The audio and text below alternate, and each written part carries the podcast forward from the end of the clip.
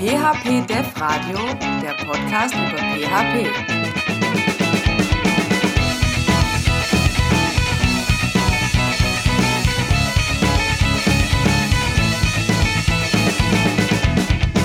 Herzlich willkommen zur Episode 16 des PHP Dev Radios. Mein Name ist Michael Döhler, neben mir sitzt noch der Claudio Hallo zusammen. und wir haben heute einen Gast, den Bastian. Hallo Bastian, genau. Unser Thema heute ist ähm, Kubernetes und äh, PHP. Und bevor wir einsteigen, Bastian, stell dich doch einfach mal vielleicht ganz kurz vor. Wer bist du, was machst du? Ähm, ich, also mein Name ist Bastian, ich arbeite als System Engineer bei Sys11, das ist eine deutsche Hosting-Firma in Berlin und äh, eins unserer Produkte ist ein Managed Kubernetes Cluster Offering, wo ich daran arbeite, dass Kunden mit einem oder zwei Klicks sich einen Kubernetes Cluster zusammenbauen können, ohne das alles selbst aufsetzen zu müssen und den dann nutzen können. Und äh, was wir dann sicherstellen, ist, dass der nicht nur erstellt wird, sondern auch läuft, einfach mit einem Klick abgedatet werden kann, dass Monitoring da ist äh, und dass der Cluster auch, falls irgendwas passiert, immer noch am Laufen bleibt. Okay, klasse.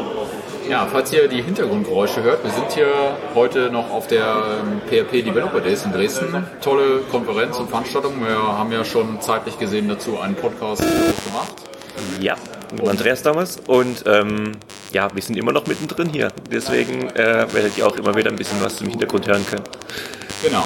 Ähm, wir steigen einfach vielleicht direkt in das Thema mal ein und bevor wir auf Kubernetes ähm, gehen, vielleicht vorneweg die Frage, Bastian, ähm, Docker. Ja, das ist ja ein Docker-Orchestrierungssystem. Vielleicht erklärst du nochmal, was Docker ist und warum man es braucht. Ähm, Docker erlaubt es, einen Service und Applikationen, die man hat, in isolierten Containern zu laufen zu lassen, zu betreiben.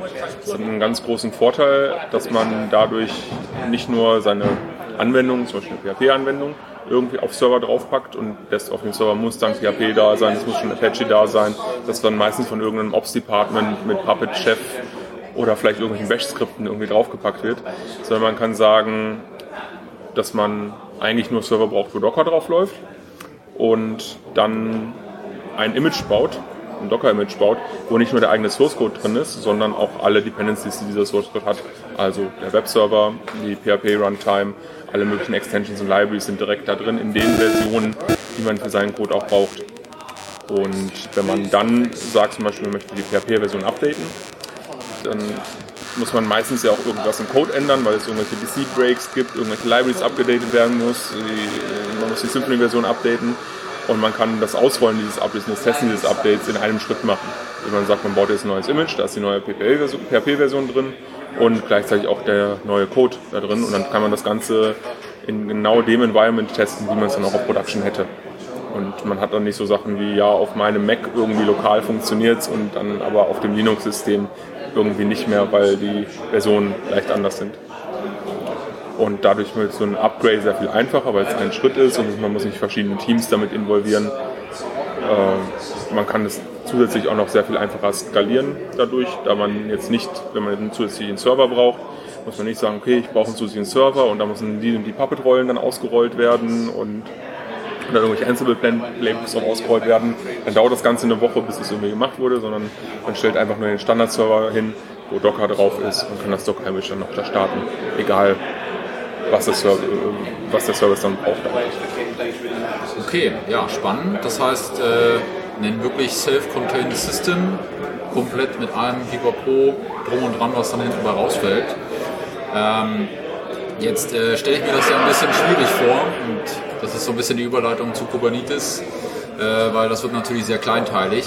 Ja, in einer Microservice-Welt, in der wir hier leben, Man möchte, möchte ja nicht alles in einem, in einem äh, Container drin haben mit einem Image. Ne? Und hat ja auch eine diverse Aufteilung. Ja, man definitiv, haben ne? definitiv, weil das Schöne daran ist, äh, wenn man halt sagt, man hat ein Image, da läuft ein Prozess drin, zum Beispiel meine PHP-Anwendung, äh, dann sind die Dependencies davon relativ einfach. Und wenn man jetzt sagt, man baut jetzt ein riesiges Docker-Image, wo alles drin ist, dann hat man wieder diese Probleme, dass äh, dann eine Sache auf eine bestimmte Version von einer Library dependet oder auf einem Package, das andere auf die andere Version, die sind dann inkompatibel miteinander und bei Upgrades ist das dann noch alles viel schlimmer. Und wenn man dann zum Beispiel von das Base-System, äh, Base-Image von Ubuntu 16.04 auf 18.04 updaten muss, dann muss man alles, tausend Sachen updaten und kann das nicht Schritt für Schritt machen. Deshalb ein großes Docker-Image bauen will man nicht. Man hat meistens dann 10, 20, 30, 40, 100 davon. Und ja, das kann komplex werden. Ja, und manche kennen das Problem, was er gerade auch angesprochen hat, bei Virtual Machines zum Beispiel, also einem eigenen Computer, an dem er arbeitet, dass halt eben diverse Abhängigkeiten dann schlicht abgedeckt werden können, weil es einfach älter ist. Und das ist halt auch ein Vorteil von Docker. Hm?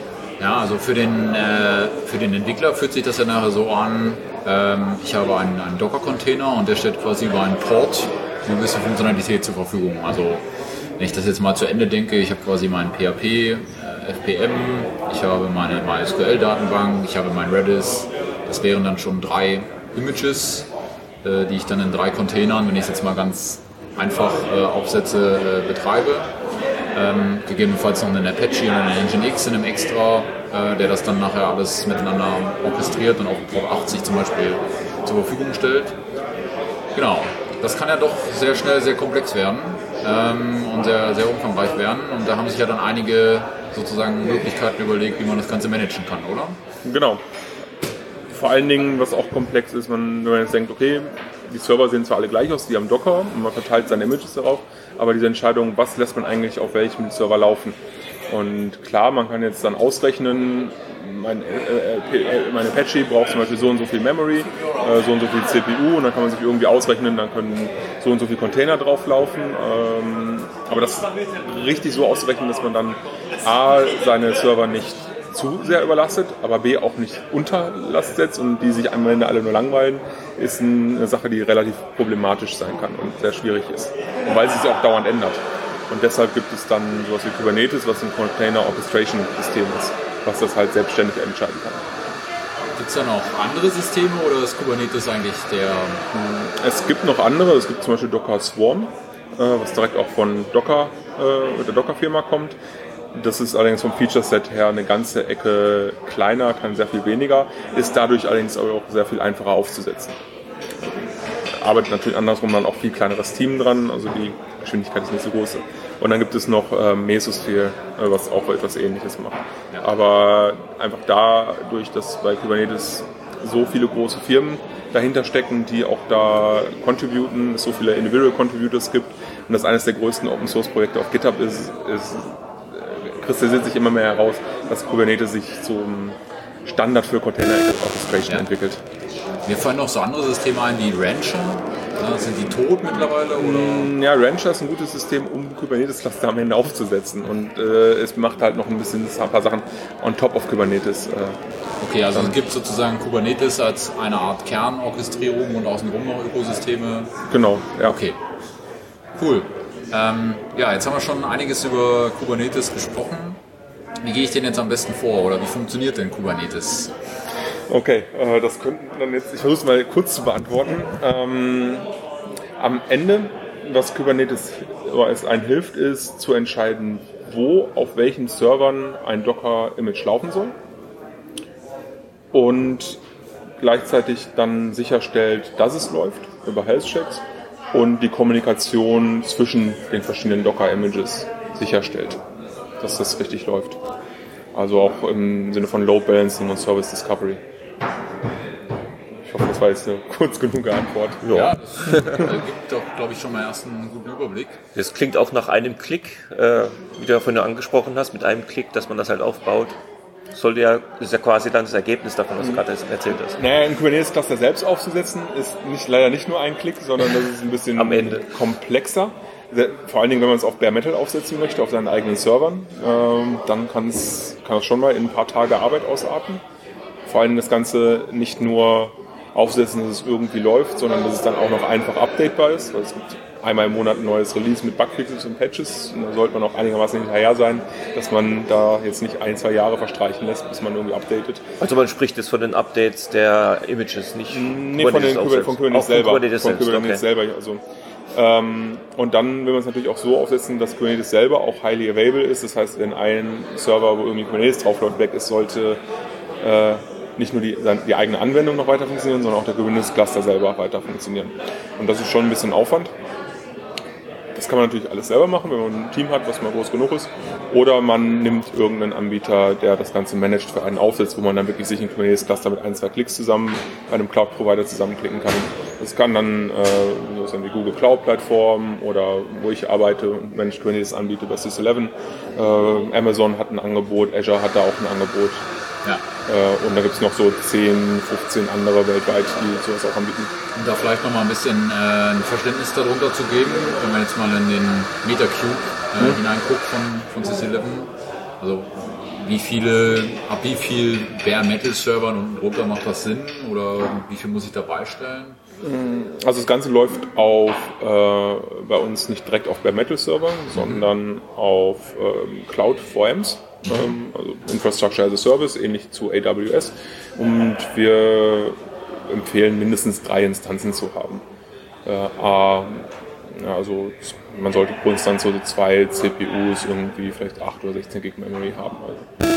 Pro Instanz. Pro Instanz. Ja. Ähm, weil unter drei Instanzen macht es irgendwie aus Ausfallsicherheitsgründen irgendwie wenig Sinn wenn man nicht drei, wenn man so klein ist, dass man vielleicht wirklich nur einen Apache-Service hat mit PHP und äh, vielleicht noch eine MySQL und das Ganze auf zwei Servern laufen lassen möchte und dann macht ist vielleicht auch Kubernetes nicht genau ja. das, weil auch die Komplexität nicht da ist, dass man dann die Vorteile davon richtig nutzen kann.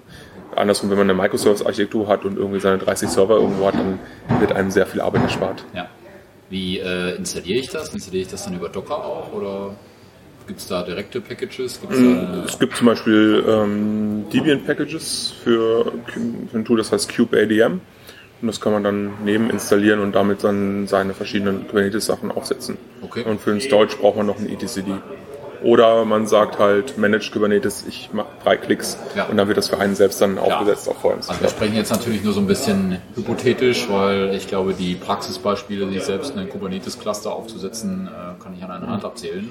Ja, es gibt einen schönen Artikel von äh, Kersti Hightower, äh, Kubernetes the Hard Way, wo der wirklich mal ohne irgendwelches Tooling einfach geschrieben, äh, aufgeschrieben hat über keine Ahnung wie viele Seiten, was man alles machen muss nacheinander, um die alle Komponenten eines Kubernetes-Clusses aufzusetzen. Ähm, ich habe ja gerade gesagt, Kubernetes ist ganz gut, um so eine Microservice-Architektur darzustellen. Kubernetes an sich ist auch eine Microservice-Architektur. Also es gibt im Gegensatz zu Docker Swarm, das ist ein Prozess, den startet man einmal auf jedem Server und da ist dann alles drin. Ähm, es Kubernetes besteht es aus ganz, ganz vielen Komponenten und Prozessen, die man auch unabhängig voneinander laufen und skalieren lassen kann. Heißt natürlich, man kann sehr viel granularer sagen, wie man auch ein Kubernetes-Cluster selbst skaliert. Der Aufwand ist natürlich dann auch sehr viel größer. Okay. Jetzt äh, bin ich sozusagen äh, mit einem mit einem Managed Service, den habe ich mir jetzt irgendwo geklickt. Hm? Ähm, keine Ahnung, bei CC11 oder AWS oder äh, Azure, wo auch immer. Ähm, äh, wie fange ich jetzt an? Ja, also ich habe jetzt auf der einen Seite sozusagen das Kubernetes-Cluster und auf der anderen Seite mein Docker-Image, keine Ahnung, mit PHP äh, 7.3, 7.2, je nachdem, äh, mit meiner Standardanwendung, wie, wie, wie, wie gehe ich jetzt vor? Hm. Ähm, wenn man schon Docker-Images für seine Anwendung hat, ist das ganz gut. Also bei Docker-Images ist ja auch diese Faustregel, dass man sagt, für jeden Prozess, den man hat, sollte man ein eigenes Image haben. Haben wir ja auch gerade gesagt, dass man ganz schnell da auf zehn Images kommt, auch bei einer trivialen Anwendung, trivialeren Anwendung. Ähm, und was man in Kubernetes machen kann, ist, dass man bestimmte Images zu einem sogenannten Pod zusammenfassen kann. Das ist dann sinnvoll für Sachen, die man gleichzeitig skalieren möchte, also gleichförmig skalieren möchte. Man kann dann sozusagen sich so als Analogie überlegen, dass ein Pod im klassischen, in der klassischen Infrastruktur ein einzelner Server sein könnte. Äh, Im PHP-Beispiel könnte das sein, dass man dann in einem Pod einen Container mit PHP FBM hat, wo der PHP-Code drin liegt, einen Container mit einem Nginx hat, wo dann die Static Assets, CSS, Images, JavaScript drin liegen, die man dann über den Webserver ausliefern möchte. Und vielleicht noch einen Container hat mit einem Database Router, also ein MongoDB Router oder so, den man auch eigentlich immer dabei haben möchte, der entscheidet, auf welchem der Datenbank-Server geht man drauf. Oder andersrum, die Datenbank selber will man ja unabhängig davon skalieren. Deshalb würde man die nicht mit in so einen Pod reinpacken. Dann hätte man jetzt in dem Fall einen Pod mit drei Containern drin und kann dann sagen, okay, man definiert das Ganze in einer YAML-Datei für Kubernetes und sagt dann, hey, ich habe jetzt diesen Pod, da sind die drei Container drin, die haben diese Images, ich setze diese Environment-Variablen, gebe den ganzen Namen und sage dann Kubernetes Cluster, bitte erstelle mir jetzt ein Deployment mit dieser Konfiguration. Dann geht der Kubernetes hin äh, und sagt, und er guckt dann, okay, auf welchen Hosts in meinem Cluster ist Platz genug dafür und deployt die dann so, dass sie möglichst auch diese ganzen Container auf verschiedene Hosts verteilt sind. Mhm. Mache ich das so, über eine, eine, Oberfläche oder eine Konsole oder wie, krieg, wie komme ich da rein? Am Ende hat Kubernetes eine REST-API dafür, für alle Interaktionen. Die kann man selbst ansteuern, wenn man möchte. Gerade mit Automatisierungstools kann das sehr interessant sein. Es gibt dann auch direkt ein CLI-Tool, kubectl, was man von der CI benutzen kann, was am Ende auch nur mit der Rest der API spricht. Und es gibt auch ein Web-UI-Dashboard, mhm. was ich auch installieren kann, wo ich das dann über zusammenklicken könnte, ja. wenn ich wollte. Ja. Und Tools wie GitLab haben zum Beispiel auch direkt Kubernetes-Integration da drin, äh, wo man dann aus GitLab CI direkt auch äh, mit Bordmitteln von GitLab auf Kubernetes drauf deployen kann. Ah ja, cool. Man kann, jetzt, man kann jetzt nicht auch dann Integration-Tests irgendwie ausführen, die da vielleicht alles, äh, was aufgebaut ist, durch den was innerhalb eines Pods vielleicht ist oder auch mit der Datenbank dann durchtesten lassen auf GitLab CI zum Beispiel. Genau, das geht. Also man kann äh, als Kubernetes als GitLab Runner drin haben lassen und kann dann sagen nach einem Commit in irgendeinem Staging Kubernetes Namespace fahre jetzt mal das komplette Setup einmal hoch, äh, testen, fahre Integration Tests dagegen und dann auch wieder runter. Oder Lasttest. Für Lasttest wäre es auch ganz interessant, dass man da mhm. ordentlich äh, eine Last erzeugt, Performance mal ja. vielleicht sogar mittestet. Klar, äh, das würde ich dann vielleicht doch nicht auf dem Production Cluster machen. ja, Einfach, nicht. äh, wenn da Production Traffic draufläuft und gleichzeitig Last dagegen fahre, könnte auch der Production Traffic irgendwann beeinflusst sein. Ja. Wenn ich meine Worker Nodes überlaste am Ende dadurch. Ähm, da dann vielleicht einen zweiten Staging Cluster hinzufügen, was dann bei Managed Anbietern auch wieder recht einfach ist. Äh, Ansonsten, wenn man natürlich auch selbst die Automatisierung auf Metal hat und seine Ansible-Rollen oder so Puppet-Module macht, um ein Kubernetes-Cluster aufzusetzen, dann kann man das ja auch relativ schnell ein zweites Mal replizieren. Ja, also vielleicht der Vollständigkeit halber, das gibt es natürlich auch für alle anderen äh, Continuous Integration oder Pipeline-Systeme, Bucket oder ähm, Jenkins. Ja. Genau, also nur die, äh, wie gut die Integrationen sind. Also es gibt auch Jenkins-Plugins. Ich habe jetzt aber auch, äh, muss ich dazu sagen, seit drei, vier Jahren nicht mehr benutzt oder so. Mir angeguckt, wie gut die Jenkins-Plugins ja. für Kubernetes mittlerweile sind. Aber da es am Ende auch nur HTTP-Calls gegen REST-API sind, wo man dann äh, in seine Definition von der Ressource, wie das am Ende aussehen soll, wie der Pod definiert sein soll, hinschickt, kann man das auch problemlos in, selbst in einem eigenen Bash-Skript noch irgendwo einpacken und automatisieren. Mhm. Ja, wir haben jetzt einen Pod im mhm. Prinzip jetzt aufgebaut. Ne? Ja. Der läuft jetzt irgendwo. Wir haben ja schon mehr gesagt, wo man das überall laufen, zum Laufen kriegen kann. So, und ähm, wo wir gerade bei den Lasten waren, jetzt ist die Last recht hoch gewesen. Jetzt mhm. haben wir ein Produktivsystem mit einem Pod und es ist recht hoch. Was sind da jetzt noch weitere Vorteile von Kubernetes, wie man mit solchen Fällen umgehen kann? Ist es Werbung geschaltet worden? Hm? Kennt man ja vielleicht, ja. Ne? Kunde, Kunde, ein Kundenprojekt, äh, Werbung wird geschaltet und plötzlich gehen halt die Zugriffe hoch und, und das System muss halt ein bisschen mehr aushalten.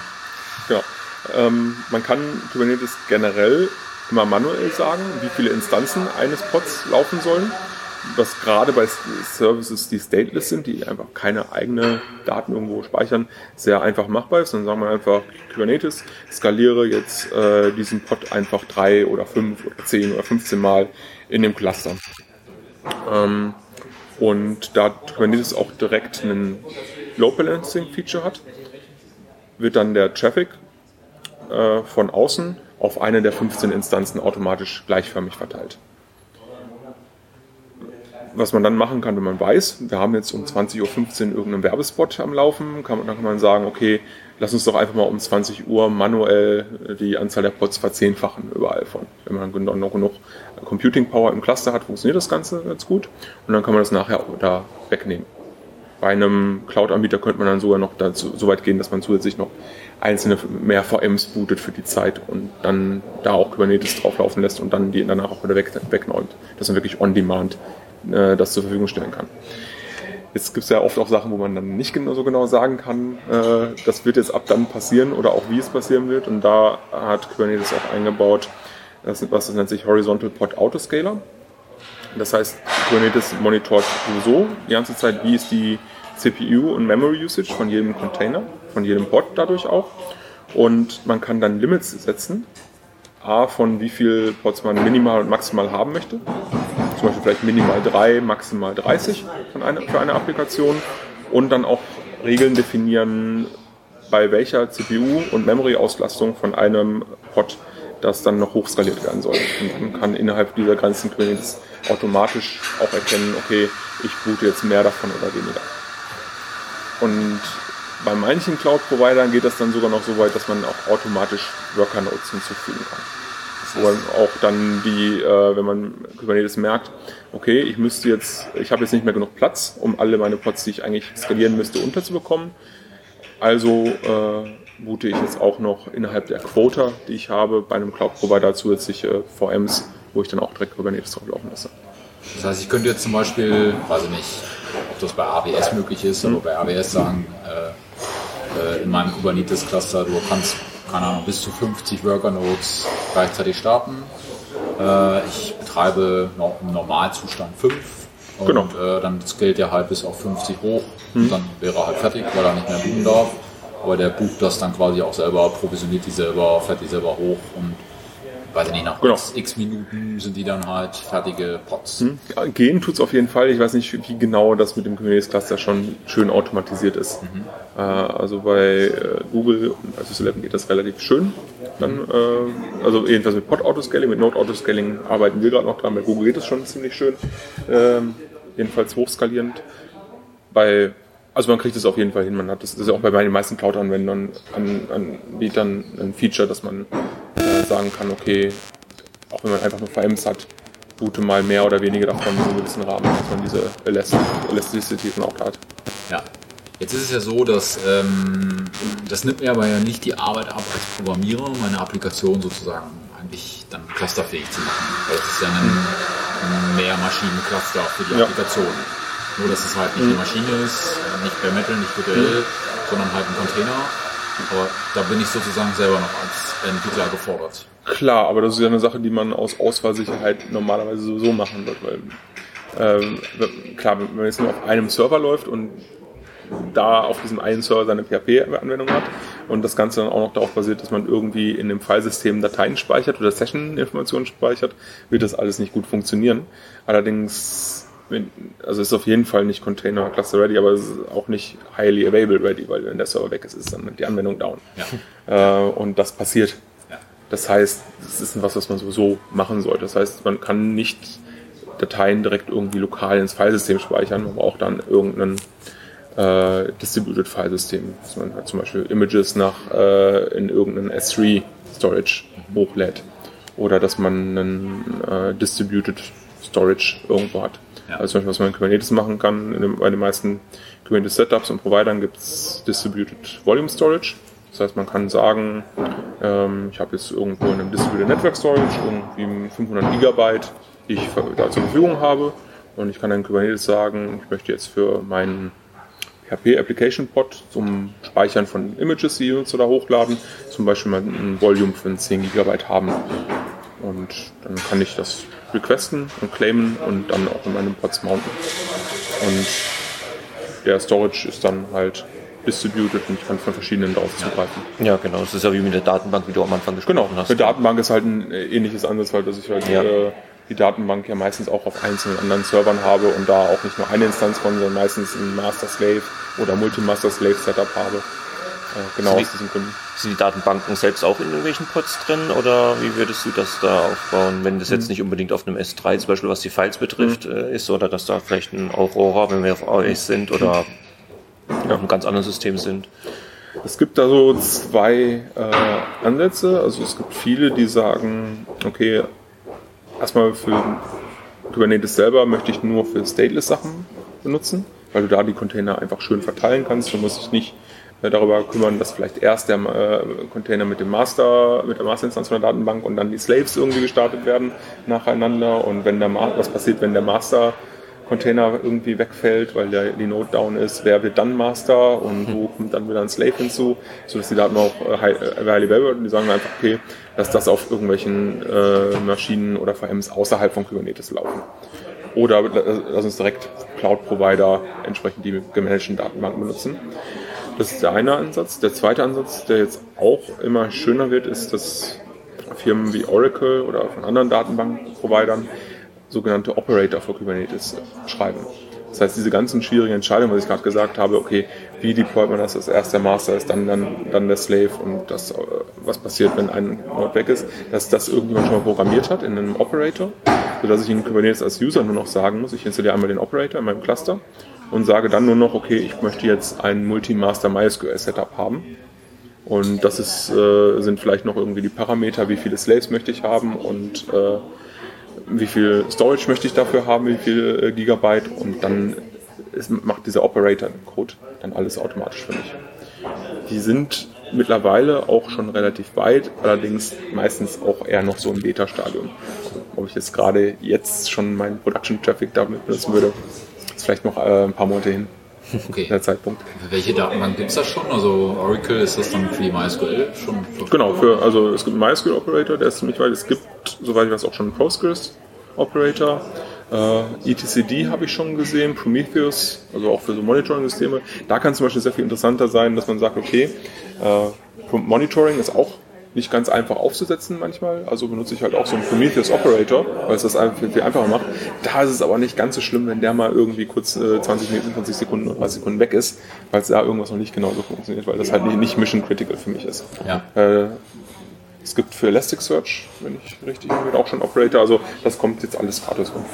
Okay, die Operator sind quasi von der Idee her, äh, stellt dort eine, eine Firma oder Produkthersteller einfach ein Kubernetes-Plugin-System zur Verfügung, die das dann quasi managen und ich habe halt eine einfache Oberfläche, muss mich um die ganzen Schmerzen, wie du jetzt gerade gesagt hast, bei Datenbanken oder auch bei Suchen oder etc., diesen Clusteraufbau, der dann als Grundproblem dahinter steht, und das muss ich mich dann nicht mehr kümmern.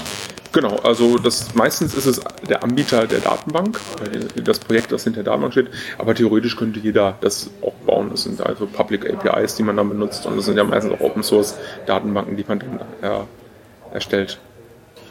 Okay, cool. Ja, also ähm, eine der Top-Fragen, die mir immer gestellt wurde, wurde schon so ein Stück weit beantwortet mit dem Storage.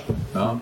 Ähm, das äh, ist in der Praxis doch erstmal ein Umdenken. Ja? Vor allen Dingen, wenn man ja lokal, ähm, es ist ja dann doch häufig so, man mountet einfach irgendwas aus dem Filesystem in seinen lokalen Docker-Umgebung hinein, ja? hat dann irgendwie sein, sein Git-Repo und daneben ist es halt sehr einfach sozusagen ein Temporary-Verzeichnis irgendwie noch mit einzulinken und dann kann man da dann auch wieder arbeiten, weil es ist halt lokal erstmal da.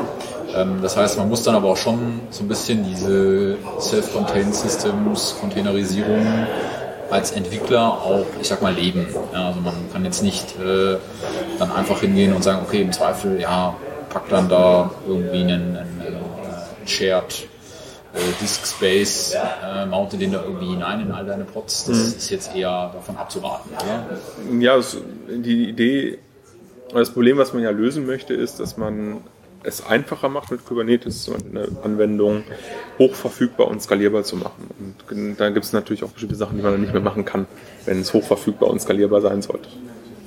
Ja, und das kann, ist zum Beispiel äh, Shared Storage irgendwie ist dann halt anders äh, zu handhaben. Man kann nicht einfach mehr nur einfach äh, ins Filesystem lokal schreiben.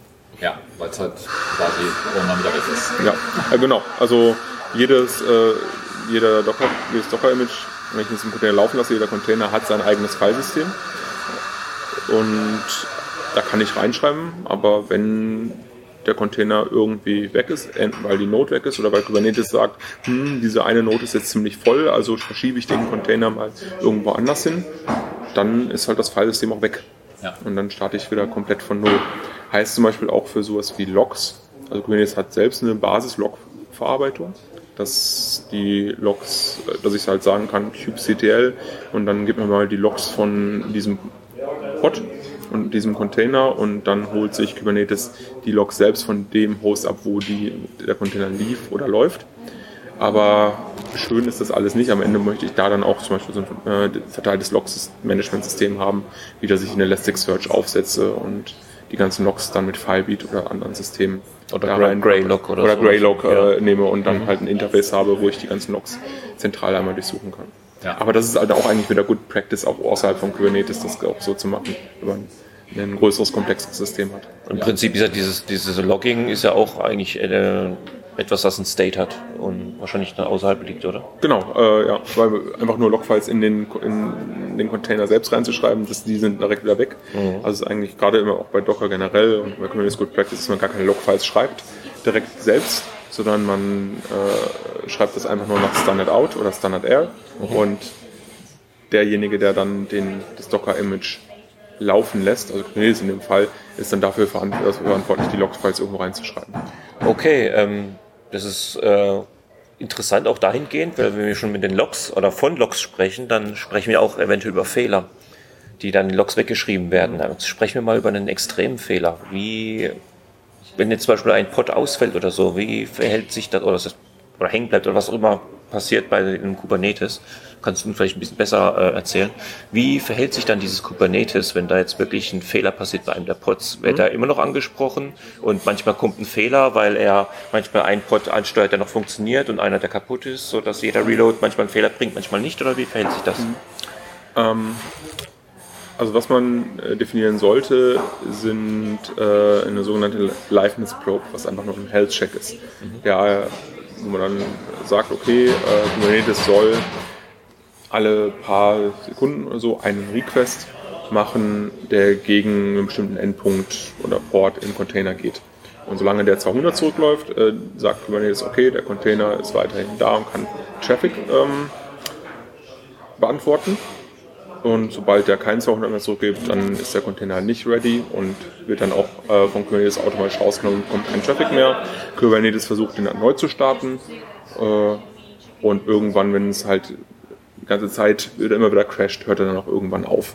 Da muss man dann Monitoring für haben, um dass man dann auch mal ein Alert bekommt. Das hilft einem natürlich nur dann, wenn der Fehlerfall auch vom Health Check wirklich erkannt wird. Wenn das jetzt nur so ist, ich äh, habe meine PHP-Anwendung, die funktioniert super, Apache oder Nginx läuft da drin, PHP, FM läuft drin, der crasht auch nicht die ganze Zeit. Äh, aber ein ganz wichtiger Endpunkt, der irgendwie von 60% des Traffics angebrochen wird, gibt ein 503 zurück, weil ich irgendeinen Bug eingebaut habe.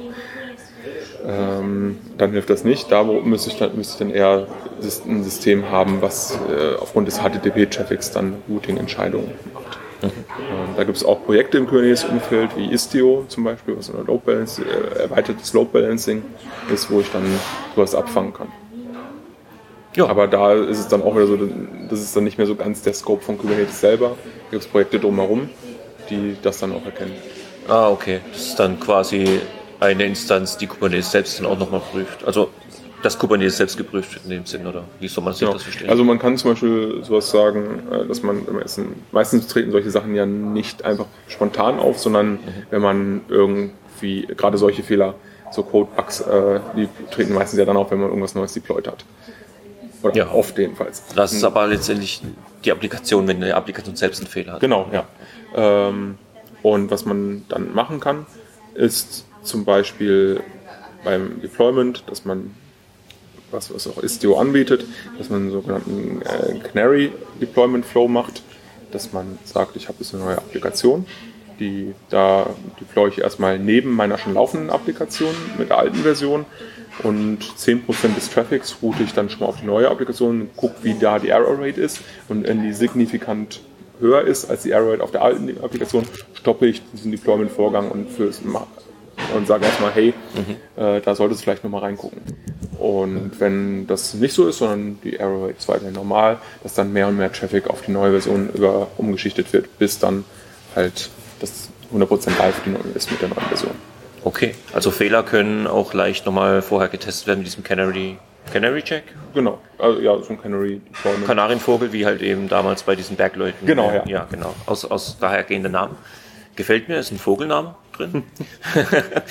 ähm, ist dieser Service auch gut geeignet, um AB-Tests zu machen, wenn man da Genau, Interesse das, hat? genau, das kann man dann äh, damit auch genauso designt. Das sind halt an, unterschiedliche Routing-Rollen dann. Du hast eine neue Version hochgeladen, das Frontend sieht anders aus, man erhofft sich dadurch, dass Ja. die Leute eine bessere Usability haben und eventuell auch die Features besser nutzen können und klicken drauf und dann sieht man eventuell, wenn man jetzt auch noch einen Server hat wie Heatmap oder was auch immer da noch mit dabei ist, was, was man auch immer an Messsystemen da hat, um das zu messen, ähm, kann man dann sehen, okay, das, das, das neue System äh, ist auf jeden Fall viel besser. Die Leute klicken mehr auf das Feature, kaufen mehr, dies, äh, kaufen mehr Produkte von diesem Typ oder was auch immer. Dann äh, wechseln wir komplett auf das äh, neue System, beziehungsweise das neue Frontend. Wenn es nicht so ist, dann bleiben wir nochmal beim alten. Genau das gleiche kann man dann auch machen mit, äh, wie lang dauert irgendwas, also Performance äh, von der Applikation. Ist es jetzt langsamer, schneller geworden. Das sind jetzt auch alles nicht Sachen, die jetzt irgendwie neu sind oder wo jetzt Kubernetes irgendwie das Ganze jetzt das Rad da neu erfindet und das erst möglich macht, sowas zu machen. Das gibt man auch alles anderswohin. Das Schöne ist dadurch, dass die APIs, wie man Deployment, Deployments macht, in Kubernetes alles standardisiert sind und dass es dann auch viel bessere Integrationen und Tools gibt, die darum herum genau diese Funktionalitäten zur Verfügung stellen. Weil die APIs halt dieselben sind. Wenn man jetzt aber als Deployment-Skript irgendein zusammengebasteltes Bash, Ansible, was auch immer Skript Sachen hat, die man selbst gebaut hat, ist es natürlich sehr viel schwieriger für irgendjemand dann eine Integration zu bauen, die generisch auf alles funktioniert. Und das ist dann wieder so ein Vorteil von Kubernetes, diese Standardisierung in den APIs. Ja, cool. Ähm, ich habe noch eine Frage und zwar, äh, die geht in Richtung, ja, wenn man jetzt so ein Kubernetes-Cluster, das wird man jetzt nicht für äh, kleinere Projekte aufbauen, sondern das eignet sich ja dann schon eher für komplexere Sachen. Ähm, da spielt natürlich auch häufig so, äh, ich sag mal, die Kommunikation mit anderen Systemen, nachgelagerten Systemlandschaften, Backend-Systemen, was auch immer, äh, eine, eine Rolle. Wie sieht es denn da aus mit so VPN-Tunneln, äh, die ich jetzt in Richtung, weiß ich nicht, mal bestehenden, äh, bestehenden ERP-System oder sowas aufbauen kann? Wie mache ich das? Oder skaliert der, der, skaliert der Tunnel dann mit in den Kubernetes? Oder hilft mir Kubernetes da oder bin ich das selber für verantwortlich?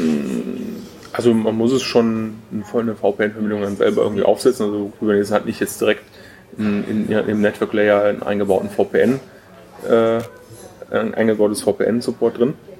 Was ich zum Beispiel machen kann, ist, ich habe jetzt mein, äh, mein ERP-System irgendwie als Backend irgendwo in meinem Datacenter, das ein bisschen mehr secure ist, drin und meine PHP-Anwendung soll damit sprechen.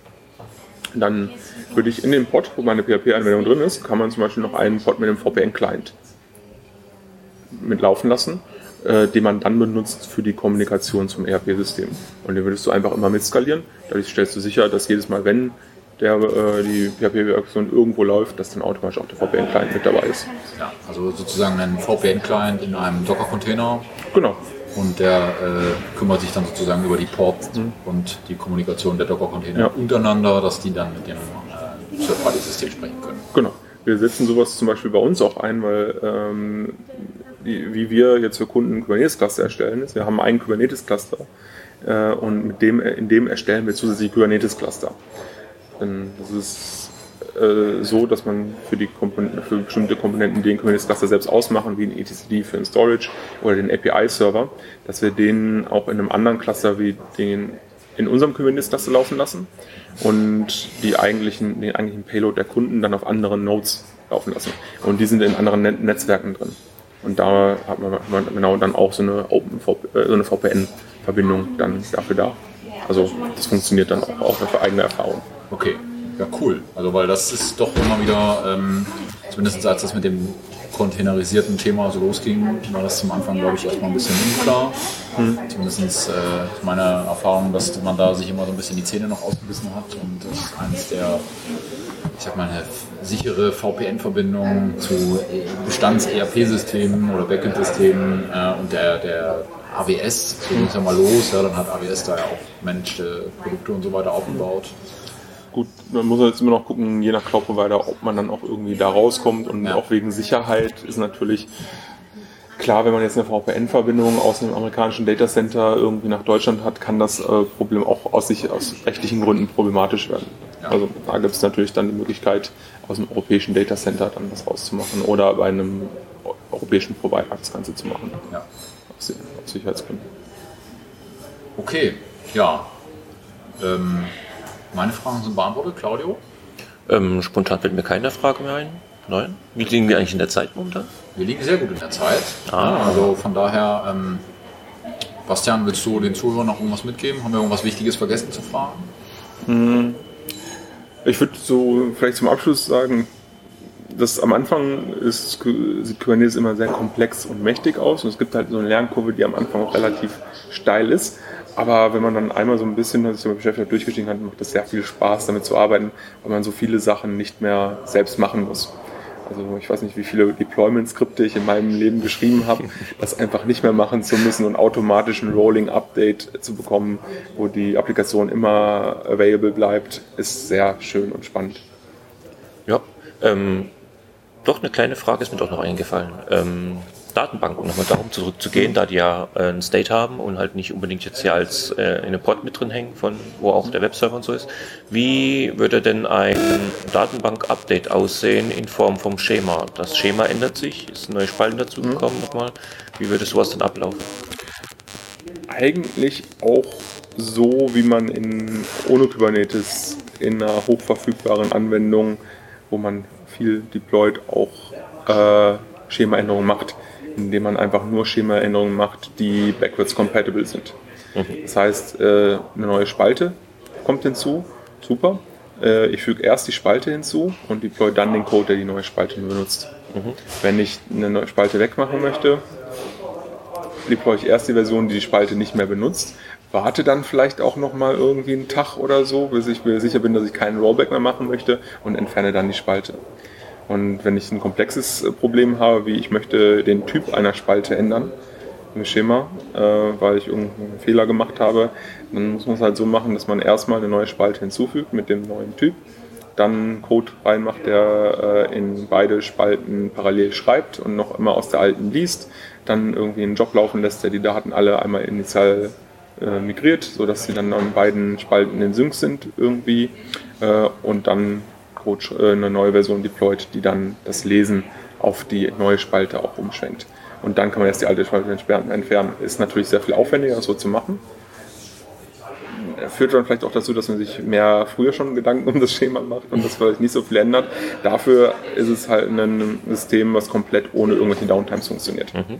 Und man will das ja eigentlich vermeiden, dass man irgendwelche Downtimes hat. Genau. Das heißt, das Ausrollen muss ja auch dann nochmal gut überlegt sein. Das ist jetzt nicht Genau. eine Lösung, die von Kubernetes übernommen wird, sondern das ist wirklich immer noch, der Mensch muss da genauso denken wie vorher auch auf einem richtigen Serversystem. Genau. Ich kann natürlich auch problemlos sagen, äh, ja, ich nehme jetzt meine Applikation mal für äh, 10 Minuten offline, ändere das Schema und nehme die wieder online. Das geht natürlich genauso. Das ist halt dann nicht highly available. Andersrum ist es auch eine valide Lösung, wenn ich jetzt einen Online-Shop habe. Äh, ich weiß, der wird nur in Europa benutzt. Ich weiß, ich habe äh, am Wochenende nachts vielleicht drei Bestellungen und irgendwie fünf User da drauf oder so, weil das halt irgendwas ist, was Büromittel sind, ein Büromittelshop, der wirklich nur wegen während Arbeitszeit benutzt wird, dann ist das auch eine valide Möglichkeit, da ein Wartungsfenster zu Ja, haben, wo der man Klassiker. das offline macht. Bei anderen Sachen ist es dann vielleicht eher nicht schlechter. Ja. Okay, super. Nee, hat sehr viel Spaß gemacht. Bastian, vielen Dank für deine Zeit. Hm, Danke, also hat mir auch sehr viel Spaß gemacht, ja. Und ähm, genau, dann würde ich sagen, schließen wir die Episode. Und auch wie immer, wenn ihr Fragen habt, äh, könnt ihr es als Kommentar hinterschreiben. Wir können die auch eventuell immer wieder weitergeben an die Leute, die wir interviewt haben. Beziehungsweise vielleicht schauen die auch selber nochmal rein. Ich schaue dann auch selber rein und versuche zu antworten, ja. Ansonsten, wir freuen uns auf Feedback und ähm, wir werden jetzt wahrscheinlich noch ein bisschen hier netzwerken in PHPDD, äh, PHP Developer Days. Genau, gucken uns die Konferenz noch an und ähm, ja, wünschen euch an dieser Stelle einen schönen Tag und verabschieden uns. Bis dann. Ciao. Tschüss. Ciao.